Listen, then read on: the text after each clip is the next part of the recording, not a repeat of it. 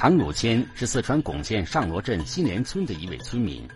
二零一四年七月十七日早上七点左右，他像往常一样开始忙活家里的农活。这时，一位亲戚跑过来告诉他，他女儿出事儿了。他说菜儿掉死了，但是他说的没那么简单，他说的说不出来。呃，菜园儿掉死了，我说说的很惨。照片上的人就是唐汝谦的女儿，她叫唐红，三十三岁。十二年前，唐红嫁到了本村一位黄姓人家，现在已是一个十岁孩子的母亲。二零一四年七月十七日一早，她被人发现吊死在自己的家里。好端端的女儿竟上吊自杀了，这突然而至的灾祸让唐汝谦顿时懵了。我先把人家吊死了嘛，就算了嘛，人死了嘛，这个人不能够再说，谁能，发生啥事情吗？唐汝谦说：“女儿如此惨烈的离世方式让他很难接受。冷静下来之后，他决定亲自到女儿的家去看个究竟。山坡下这个院落就是女儿唐红的家，和周围的村民的房子相比，女儿的家显得干净气派。对于唐红的离世，她的婆家人也显得很无奈。我是发现他在开门出来嘛，之前我现在他们随后就看得进去的。”今天把车头发他吊儿吊死了，我在我在吊上来嘛说车儿吊死了。当时是你把他放下来的吗？放下的时候，整那个总有我有个有个在场，几个人放下，两姐一个儿这样放得下来。唐红的公公说，最早发现唐红出事的是他十岁的孙子，也就是唐红的儿子。当他闻讯赶来时，发现唐红吊在楼梯间，并且早已经没有了生命的迹象。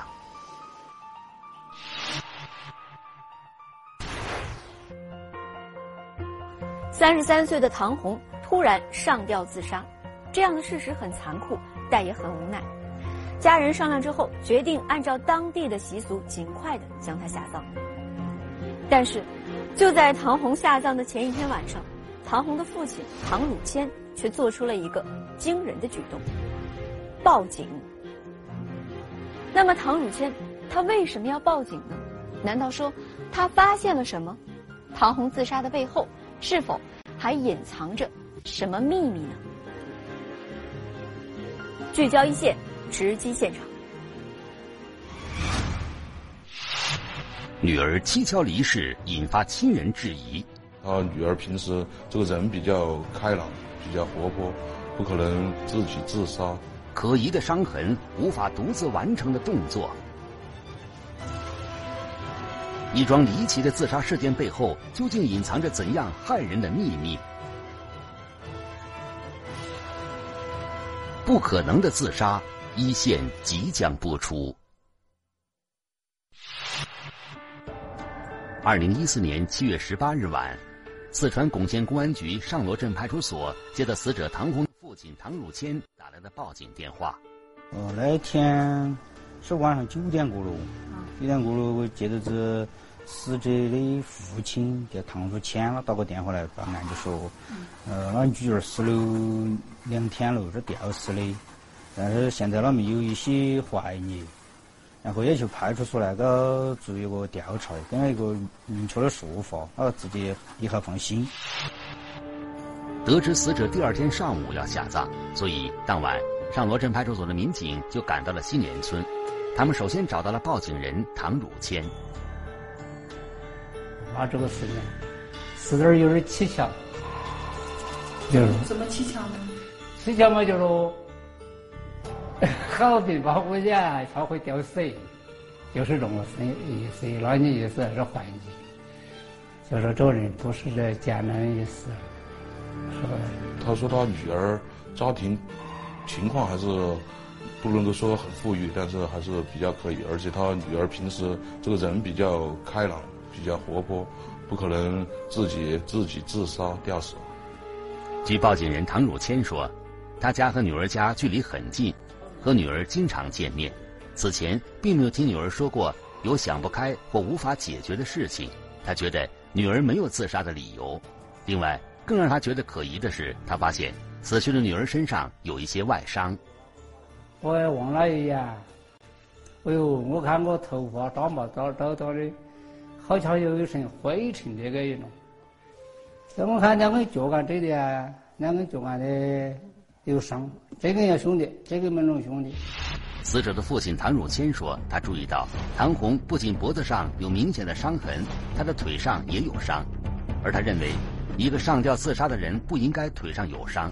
唐汝谦的说法引起了珙县警方的高度重视，随即，珙县公安局刑警大队的刑警及法医都赶到了死者唐红的家里。对唐红的死因展开了全面的调查。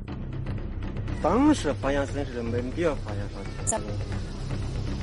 当时没发现。因为因为就发现在吊的嘛，有在吊绳嘛，你你说其他啥子情的话，原先他们来问的话，我已经全部说过。因为家头出了那么大的事情的话，我已经不。据了解，唐红的丈夫常年在外打工，平时唐红独自带着十岁的儿子生活在这里。唐红的公公婆婆说，因为住得近，唐红经常带着孩子回去和他们一起吃饭。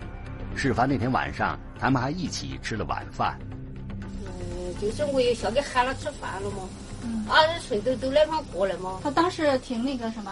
啊。有没有表现的不高兴啊，或者有啥事儿啊？没有。没有。哦，高兴。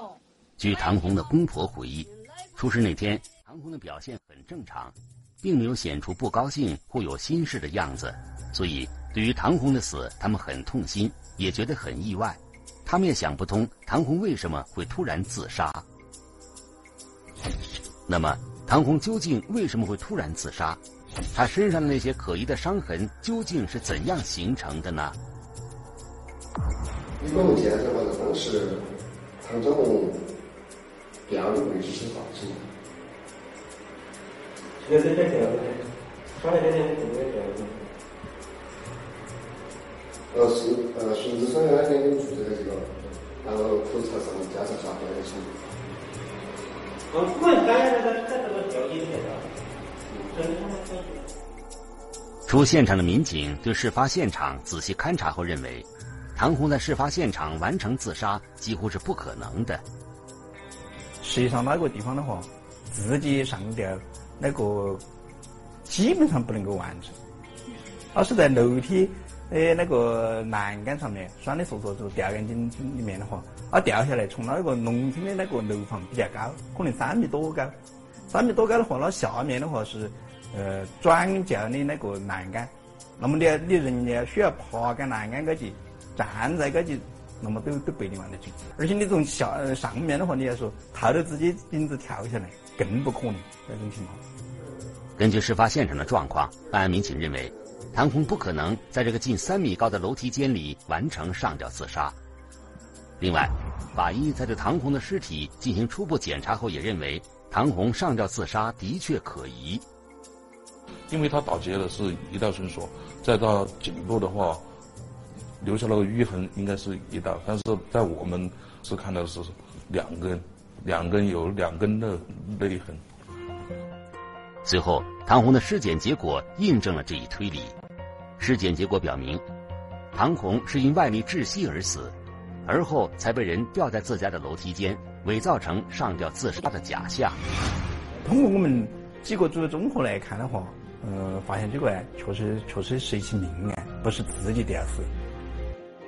警方的调查结果让村里所有人都感到无比震惊。因为在村民们的眼里，唐红并不是一个惹是生非的人。当时我们走访的时候，专门就这个死者生前的一些生活作风这方面进行了专门的走访，但是一直反反映这个女的口碑很好，生活作风上没任何问题，而且对家头对公公婆婆很好。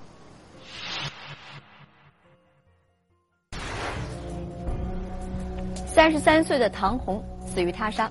根据尸检的结果，警方认定唐红的死亡时间应该是在二零一四年七月十六号的夜里。这也就是说，在七月十六号的那天深夜，曾经有人到过唐红的家中。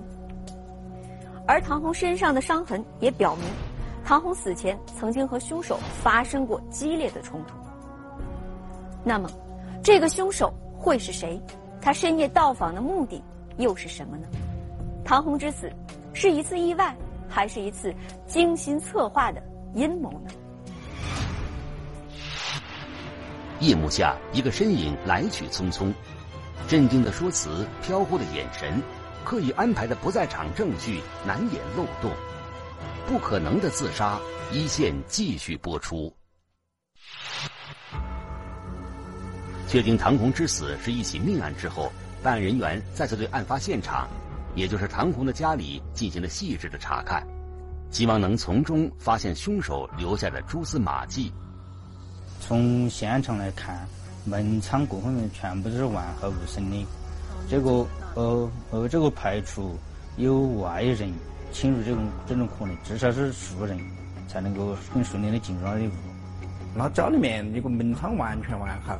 而且没有任何东西丢失，还有个嗯，这个来来看的话，我们完全就排除了是抢窃或者盗窃、杀人的可能性。根据现场勘查，警方判断，唐红之死应该是熟人作案，凶手很可能是敲门或者用钥匙打开房门进入了房间，并且作案的目标并不是钱财。就是女儿媳妇出事那个晚上。就是有看到有其他人来来来他院里找他，或者是其他有人来过家里边吗？没没，我之前都睡我这睡的。你几点睡的嘛？哎呀，那是，我也没说时间，反正我睡，我我媳妇喊我婶婶喊说是接喊黄在走门，上我睡了嘛，后头我就睡了，我就睡了。因为案发的地点是在农村，然后我们对他周围的邻居啊，这些全部搞了走访，他们也是因为农村睡得比较早。他们也根本就没有看见过有人经过他的家，经过死者的家。经过走访，警方并没有发现可疑迹象或可疑人员。而在唐红的丧事现场，一个人引起了办案民警的注意。你叫啥名字？黄正军。黄正军好。他叫黄正军，三十三岁，是死者唐红的丈夫。据了解，黄正军常年在外承包一些门窗安装生意，在村里也是数得着的能人。办案民警注意到，黄正军的脸上有一些明显的伤痕。当时我们问他是怎么一回事，他说的是他在十六号，七月十六号，就是死者回家那天，两个人发生了大吵，大吵了之后，然后，然后他的老婆死者唐长红抓了他，造成他脸部有抓痕。黄正军说，因为放暑假，唐红带着儿子一直随他在外打工。事发那天中午，他和唐红因为琐事大吵了一架，他脸上的伤就是那天中午留下的。吵架的那天下午，唐红就一气之下带着儿子回家了，没想到当天晚上唐红竟惨死在家中。他说他当时一一直在宜宾，没有根本就没有回来过，所以说他老婆死他也不知道。唐红的丈夫黄正军说，事发时他一直在一百公里之外的宜宾。直到家里给他打电话，他才知道出事了，并立即赶了回来，所以他也不知道事情究竟是怎么回事。那么黄正军说的是事实吗？他和妻子唐红的关系又怎样呢？你的儿媳妇唐昌红和你的儿子黄正军，他们平时的关系如何？哎呀，你说这些人，我都不大清楚了。他们我们几乎就是平时上都在门前打工哦。那儿媳妇平时对你们怎么样？跟你们关系怎么样？就儿你那儿媳妇。媳妇啊，嗯，也都对我们两个人好的，晓得好的。好的很啊。办案民警注意到，唐红的公婆在谈起唐红时一致称赞有加，但在谈到儿子儿媳的夫妻关系时却不愿多说，似乎刻意掩饰什么。最后，办案民警又找到了死者唐红的父亲。他平时他俩关系怎么样？就是关系，就是亲人夫妻两年关系都不好。唐红的父亲反映，近几年来，唐红和丈夫的关系并不好，经常吵架。去年两个人还办过一次离婚。呃，离婚是去年的。为什么离啊？嘿，那离婚这个事情我都不晓得。你也不知道？不是，咱两个人离了。呃，才回家来才说两个离婚，那离婚我我们是几次那个的。黄汝谦说，他女儿唐红是个老实人，两个人过不好的原因，责任完全在女婿黄正军，因为黄正军总是在外面拈花惹草，而对此黄正军也并不避讳。她丈夫还是明确表态了，说他们夫妻关系不是很好，长期发生打架呀、吵架这些。也而且最主要的原因，我问到他，就是因为他说他比较爱玩，比较爱和其他的女性发生不正当的关系这些。面对办案民警探寻的目光，黄正军表现得很坦然。他说：“他们夫妻吵架归吵架，但他绝不会因为这些就置自己的妻子于死地。他做不出那么绝情的事，也没理由要那么做。况且事发那天，他一直在工地，没时间也没机会去杀害自己的妻子。他自残的时候，我是在宜宾。那么你公安机关的话，作为案件调查，肯定首先就要看这个人有没得作作案时间。”有没得在案发的时候到到了现场？如果说是那做案发的时候不能够到达现场，没作案时间就一定要排除了，就要排除他作案。那么，事发当晚黄正军究竟在哪里？是不是像他说的那样一直在工地呢？随后，办案民警找到了黄正军打工的工地，工友全部进行了呃调查，就发现这个黄正军的话，晚饭确确实实在那工工地街去跟我们的工友两个吃。你要工地上的工人都睡得比较早，说当时在八九点、七八点钟的时候都还看见他，然后他说他要睡睡觉了，然后之后就没人见过他，因为他单独有一间屋子就把门关好的。第二天早上工一宿，呃，早上可能七点七点过钟就发现他是在宜宾，是在那住那个地方的。警方调查后发现，事发那天傍晚和第二天一早，黄正军的确在工地。但因为黄正军晚上独自住一个房间，他回房睡觉之后有没有再出去过，则无人能证明。另外，事发那天也没有工友们看到黄正军夫妇发生过吵架，因此黄正军身上的抓痕究竟是怎么来的，也仍是一个谜。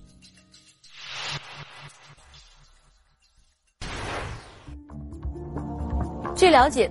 死者唐红的丈夫黄正军，他所在的工地，距他在新联村的家，也就是案发现场，有一百多公里的路程。虽然说路况不好，其中有很多段路还是盘山的公路，但是如果驾车的话，往返五个小时也足够了。而根据警方的调查，事发当晚，黄正军独处的时间超过了十个小时，这个时间足够黄正军。回家杀妻，然后再伪造现场，回到他所在的工地。谎言被揭穿，真相浮出水面。为了私欲，他选择了残忍。面对自己亲手酿造的家庭惨剧，他又会做出怎样的忏悔？不可能的自杀，一线继续播出。事发当时，死者的丈夫黄正军究竟在哪里？是不是像他自己说的那样，独自在工地的房间里睡觉呢？随后，警方对事发当晚关键时段、关键路段的卡口录像进行海量的排查。终于在有一辆车的时候，看到了这个嫌疑人，在车里面。他自己开着车还是？是坐的一个出租车，他就坐在副驾驶上面。监控录像表明，黄正军在撒谎。在唐红出事的那天晚上九点多钟，黄正军乘坐一辆出租车去过巩县，并于当晚一点多钟又乘坐该出租车离开了巩县。一通过调查发现，他在七月十六号的时候秘密回过家了之后，那么确定是案子。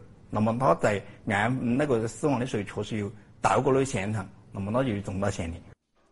面对铁的证据，王正军终于承认，正是他亲手杀害了妻子唐红。你晓得你是为啥来的噻？是为啥子哇？好久的事？七月十六号。七月十六号的好久吗？晚上。嗯，把他杀了是吧？那么，身为丈夫的黄正军究竟为什么要亲手酿造这杀妻的家庭惨剧呢？在宜宾市看守所，我们见到了因涉嫌故意杀人而被羁押的黄正军。现在说啥子都没意义。今年这一来，我我晚上这段时间也过了两个月，两个多月了。晚上我都得都得睡都得想，真的后悔说那个时候，真的后悔。提起那个可怕的夜晚，黄正军说，他很后悔，一切都是他的错。事情的根源就是自己的生活不检点。而这也最终导致了血案的发生。就是从我我老婆死之后，我我咱们现在提醒我都是这么说的，对妈老汉儿、对娃儿、对对亲戚朋友，这块都关系都处的相相当好，现在说老实话，唯一的就是那两个人在一起一无一的自己要吵架，晓得。黄正军那个人是比较爱玩，喜欢在外面和女的搞不正当的男女关系。据了解，因为黄正军总是在外拈花惹草，导致夫妻间争吵不断。但考虑到孩子，另外家里的经济来源也靠黄正军，因此对于黄正军的不轨行为，妻子唐红通常睁只眼闭只眼，而黄正军则越发肆无忌惮。直到五年前，他认识了一个女人，就是目的跟奶奶在相爱在一起。小杨三十二岁，因为一次按摩，黄正军认识了小杨。黄正军说：“虽然小杨是一个按摩女，却让他一直犹疑不定的心安定了下来。那点儿人你们感情合得来嘛？反正就人在一起，不晓得哪人对社会这一块晓得嘛？见的见多，见识广，晓得嘛？总觉得在外头，可能跟朋友啊你在一起的时候，多有得多有面子的嘛。就是晓得他有老婆了嘛，跟他在一起嘛，情侣关系嘛是想到嘛慢慢的结婚嘛，以后结婚姻了的嘛。两个人结识后，感情很快升温，并以情人的关系开始往来。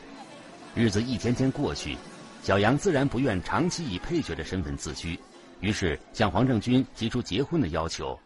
而此时，黄正军觉得已经离不开小杨。二零一三年三月，黄正军向妻子唐红提出了离婚。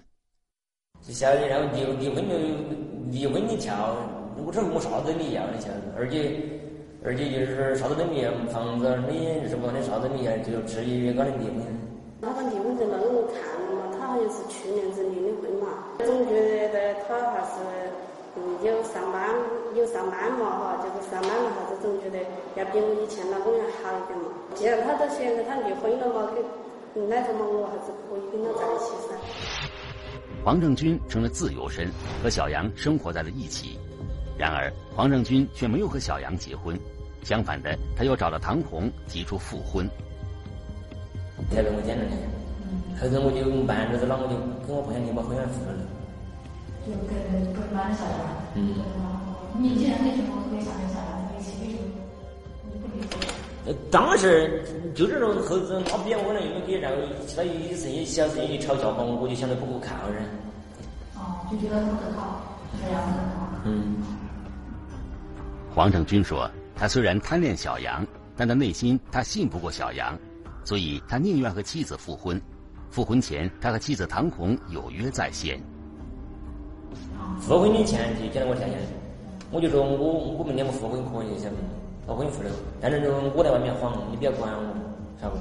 反正你我只管就是说，偶尔的生活费叫你开支，我跟你走就行了。对，就这意思，后头我跟他复了婚。也许是为了孩子，也许是为生活实际所迫，唐红竟也接受了丈夫荒唐的复婚条件，和丈夫办理了复婚手续。而这一切，小杨都被蒙在鼓里，黄正军则自以为高明的周旋在两个女人之间。其实你你也愿意这样子。如果是小杨，就是如果是小杨会发现的。那那那个咋咋咋么说呢？当然也没那么呀，肯定如果是说。如果是说就是反正老没法，就肯定继续跟他来嘛，肯定会。然而世上没有不透风的墙，很快黄正军复婚的消息就传到了小杨的耳朵里。骗我嘛，我也不晓得，反正就是跟他认识嘛，都很相信嘛，反正就是他说他离婚嘛，都相信他嘛。对于黄正军的做法，小杨很生气。他说他没办法相信一个欺骗自己的人，也不愿意跟这样的人再浪费时间。二零一四年七月中旬，两个人大吵一架之后，小杨提出了分手。吵完架之后就没联电话联系的，然后就我就一直发信息嘛，他一不回，然后我又打了，那就接就接了，晓得也是个男的接的电话。我我我就我就我就说我说小杨，他说小杨的洗衣服，嗯，我说喊小杨接我电话，然后小杨就说的，他就说嗯，我就说刚刚接电话我上了，他说是我新交的男朋友。黄正军说。另外一个男人的出现让他意识到，他可能真的要失去小杨了。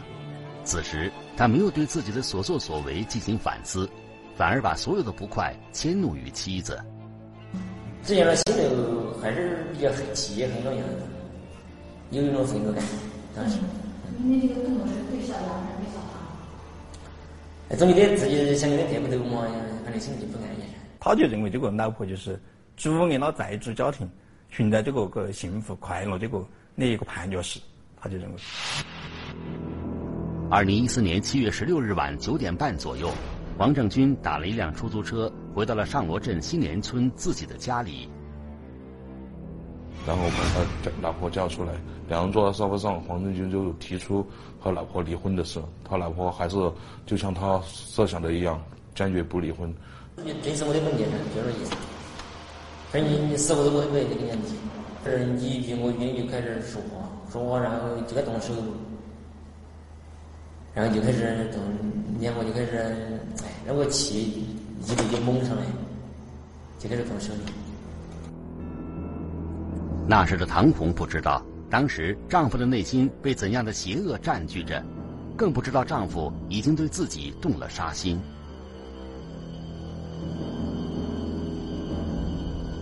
黄黄正军这个人在回家开了门之后，就看到他自己家里面里面呢有有一根很长的绳索。那么他就想把他妻子，呃，那个谋杀死的话，他就顺势把这个绳索就捡起上去了。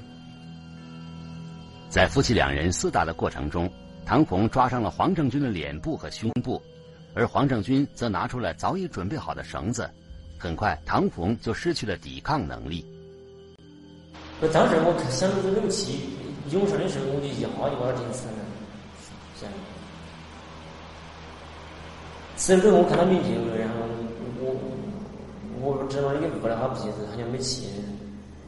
然后我我就软了噻，出去就没力了，对我我不是也地方那个重。黄正军说，当时他也慌了神，坐在那里半天不知道该怎么办。随后，他伪造了妻子自杀的现场，又乘出租车仓皇逃回工地。经警方核查，小杨未涉该案，而面对这不可挽回的不幸。事件中的男女则仍认为错只在对方。除非说他憋我，我都不会出现这件事。那不像是说跟我办真真正经办结婚证，只要两个人两能够在处的在一起就行了，那不像出不会会出现这件事。我逼了你说是后也没有，我逼了咋子？他说他复婚了，那我何必逼他？我这后头我又我都又找了男朋友了，我何必逼他咋子啊？以嫌疑人的身份再次回到这个家。不知道黄正军能否想起他和唐红曾经一起度过的时光，是否会惋惜他亲手创建又亲手毁掉的这个家？他的残忍不仅让无辜的妻子失去了生命，也给双方的家庭带来了致命的伤害。